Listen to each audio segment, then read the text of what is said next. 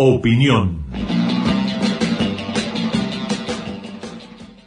El principito buscó con los ojos dónde sentarse, pero el planeta estaba todo cubierto por el magnífico manto de Arminio del Rey. Permaneció entonces de pie y como estaba cansado bostezó.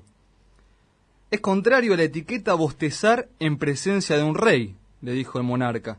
Te lo prohíbo. Es que no puedo evitarlo, respondió el principito muy confundido.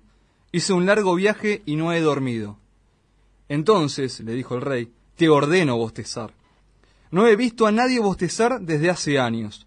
Los bostezos son para mí una rareza. Vamos, bosteza de nuevo. Es una orden. Me siento intimidado, ya no puedo, dijo el principito todo colorado. Entonces, respondió el rey, entonces te ordeno bostezar unas veces y otras veces no. Balbuceaba un poco, parecía incómodo. Porque el rey cuidaba especialmente que su autoridad fuera respetada. No toleraba la desobediencia. Impartía órdenes razonables. Si yo ordenara, decía habitualmente, si yo ordenara a un, a un general convertirse en ave marina, y si el general no obedeciera, no sería la culpa del general, sería mi culpa. ¿Me puedo sentar? inquirió tímidamente el principito. Te ordeno que te sientes, le respondió el rey, que recogió majestuosamente un faldón de su manto de arminio. Antoine de Saint-Exupéry publicó un año antes de morirse la novela El Principito que vio la luz en 1943. 78 años más tarde no pierden actualidad sus enseñanzas. Buena parte de la correlación de fuerzas está explicado en este fragmento. Desde hoy existen nuevas restricciones para paliar la segunda ola del coronavirus que impacta en nuestro país. Y por un lado, el soberano, que teme a la desobediencia de, sus órdenes. Por eso, no son órdenes, sino advertencias, son recomendaciones. Fue curioso escuchar entre las nuevas restricciones algunas medidas que inclusive creía que tampoco eran permitidas antes de realizar el anuncio. Obviamente terminó con el antepenultimátum que estamos acostumbrados, porque no es un ultimátum. Varias veces lo dijo. Hizo si esto empeora voy a tener que hablar con los gobernadores, dijo Alberto. Se promulgó en su momento el impuesto a las riquezas, recordarán. Bueno, en verdad, un aporte solidario. Bueno, en verdad, se reglamentó un año más tarde. Bueno, terminemos en que la hija de Caputo no lo paga, que el empresario ejemplar que aportó es Mildring, esto lo dijo Alberto Fernández, desde su aprobación a su reglamentación, contemos que del 0,02% que tenía que pagarlo, ya no está ni Jorge Brito, que falleció en un accidente aéreo, y por desgracia el Diego pasó a la inmortalidad. Es decir, que de un 0,02% que tenía que pagarlo, de la sociedad, el porcentaje de la sociedad, ya hay dos personas que no lo van a pagar, y hay un antecedente de la justicia que frenó el pago del impuesto de un empresario. Además, digamos, habiendo pasado un año, ya hay empresarios que repartieron sus bienes y hoy son insolventes hasta para pagar un café. No tienen su nombre ni en el documento nacional.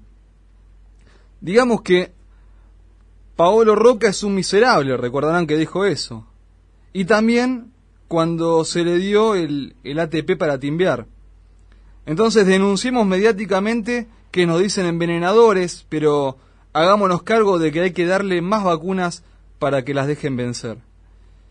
Eh, intervengamos a Vicentín. Bueno, en verdad no. Justifiquemos recuperar en chancleta diciendo pensé que la gente me iba a apoyar, como también lo dijo Alberto. Cerremos los colegios, bueno, si no quieren, no. Y con esto va la segunda enseñanza del capítulo del Principito. Bueno, ¿quién es el rey? Saint-Exupéry dice, no toleraba la desobediencia, impartía órdenes razonables. Ahora, ¿no es razonable que con un número récord de infectados vuelvan las restricciones por unas semanas? Acá las causas y efectos parecen invertidas. Primero, el gobierno no controló las manifestaciones de quema de barbijo y recién después llegó este relajamiento tan mencionado por, por todos los medios. Si la conducción no está en manos del Ejecutivo, bueno, entonces, ¿en dónde está? Entonces sumo un nuevo aprendizaje del principito, porque también describe el poder real.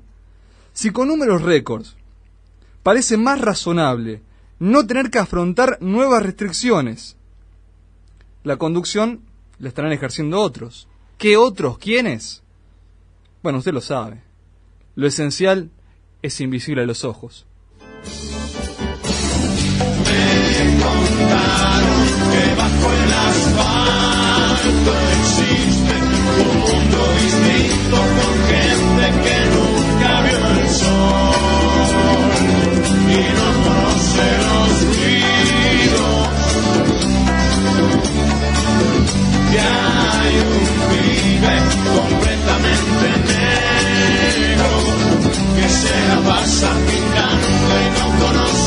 colores, pinta azules inventados. En la esquina de mi casa brotó un río de tinta, con gente parecida a la gente, pero un poco distinta.